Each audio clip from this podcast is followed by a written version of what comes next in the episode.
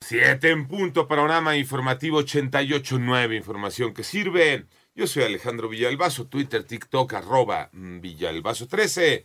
Es jueves 7 de diciembre, Iñaki Manero. ¿Cómo te va, Iñaki? Casi llegando a la otra orilla, Alex Villalbazo, Alex Cervantes, amigos de la República Mexicana, gracias por seguir en Panorama. Vámonos con el panorama nacional, el analista político y escritor y un hombre también muy cercano al partido Morena en sus inicios, Alfredo Jalife Rame, fue detenido por la Fiscalía de Ciudad de México tras la denuncia realizada por la exsecretaria de Economía, Tatiana Cloutier, quien lo acusó de difamación y calumnia. Aunque la detención se realizó en la Ciudad de México, la Fiscalía aclaró que se hizo en cumplimiento de una orden judicial girada en Nuevo León, por lo que el detenido fue trasladado a ese estado. Por otra parte, Adriana Yolanda Vega Marroquín, jueza octava de Distrito de Tamaulipas, concedió un amparo que cancela por segunda ocasión la orden de captura contra el ex gobernador Francisco García Cabeza de Vaca. Esto ya que, de acuerdo con la impartidora de justicia, se carece de evidencias para suponer que el exfuncionario incurrió en los delitos de delincuencia organizada y lavado de dinero. La Fiscalía General de la República perdió la batalla legal contra Rosario Robles Berlanga luego de que un tribunal de apelación de Ciudad de México ratificara la sentencia absolutoria en favor de la exsecretaria de Desarrollo Social en el caso de la estafa maestra dictada en febrero por el juez de control Roberto Omar Paredes Gorostieta. Con una votación unánime, la segunda sala de la Suprema Corte de Justicia de la Nación resolvió levantar la suspensión en contra de las corridas de toros en Ciudad de México, ordenada por un juez desde mayo de 2022. En el Senado ya iniciaron con el análisis de la segunda terna que envió el Ejecutivo Federal para elegir a la ministra de la Suprema Corte, por cierto, Iván Menchaca.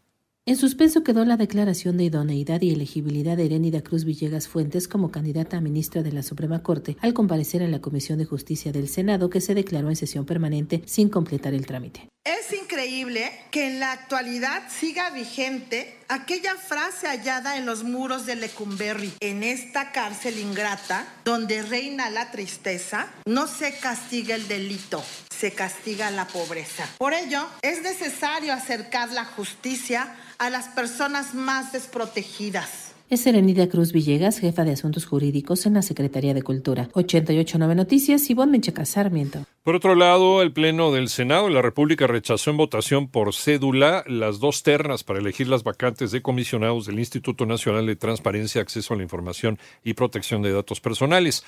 Eh, este procedimiento se realizó por orden de la Suprema Corte de Justicia de la Nación y bajo la advertencia de jueces de que puede haber sanciones a los senadores si se oponen a los nombramientos.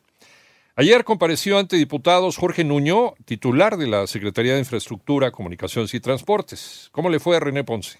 En el marco de su comparecencia ante las Comisiones Unidas de Comunicaciones y Transportes y de Infraestructura, Jorge Nuño, secretario de Infraestructura, Comunicaciones y Transportes, destacó que al concluir la actual administración federal se concluirán 550 obras carreteras, 5 ferroviarias y 43 aeroportuarias, lo que representará una inversión por casi 569 mil millones de pesos. En este marco, el funcionario llamó a los diputados a legislar para eliminar trámites y obstáculos que impiden el desarrollo de la infraestructura. La población no puede seguir esperando los beneficios que la infraestructura les promete a causa del mar de trámites que obstaculizan los procesos o etapas de los proyectos y de las autorizaciones que tardan o que nunca llegan. Para 88 9 Noticias, René Ponce Hernández. Vámonos al panorama internacional durante el cuarto debate republicano en los Estados Unidos en el Moody Music Hall de la Universidad de Alabama.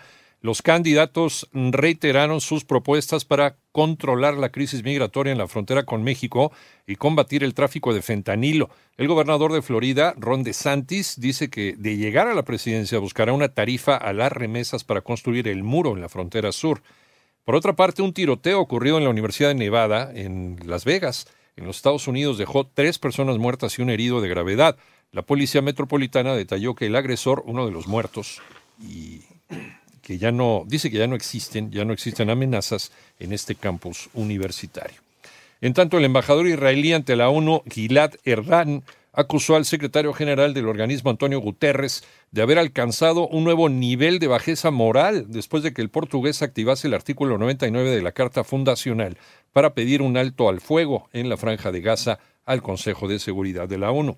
Alberto Fujimori, expresidente de Perú de 85 años de edad, Dejó ayer la cárcel gracias a un indulto humanitario que se hizo efectivo después de varios años y a pesar del rechazo de organizaciones de derechos humanos. El exmandatario estaba preso desde 2009 acusado de crímenes de lesa humanidad por la muerte de 25 personas entre 1991 y 1992.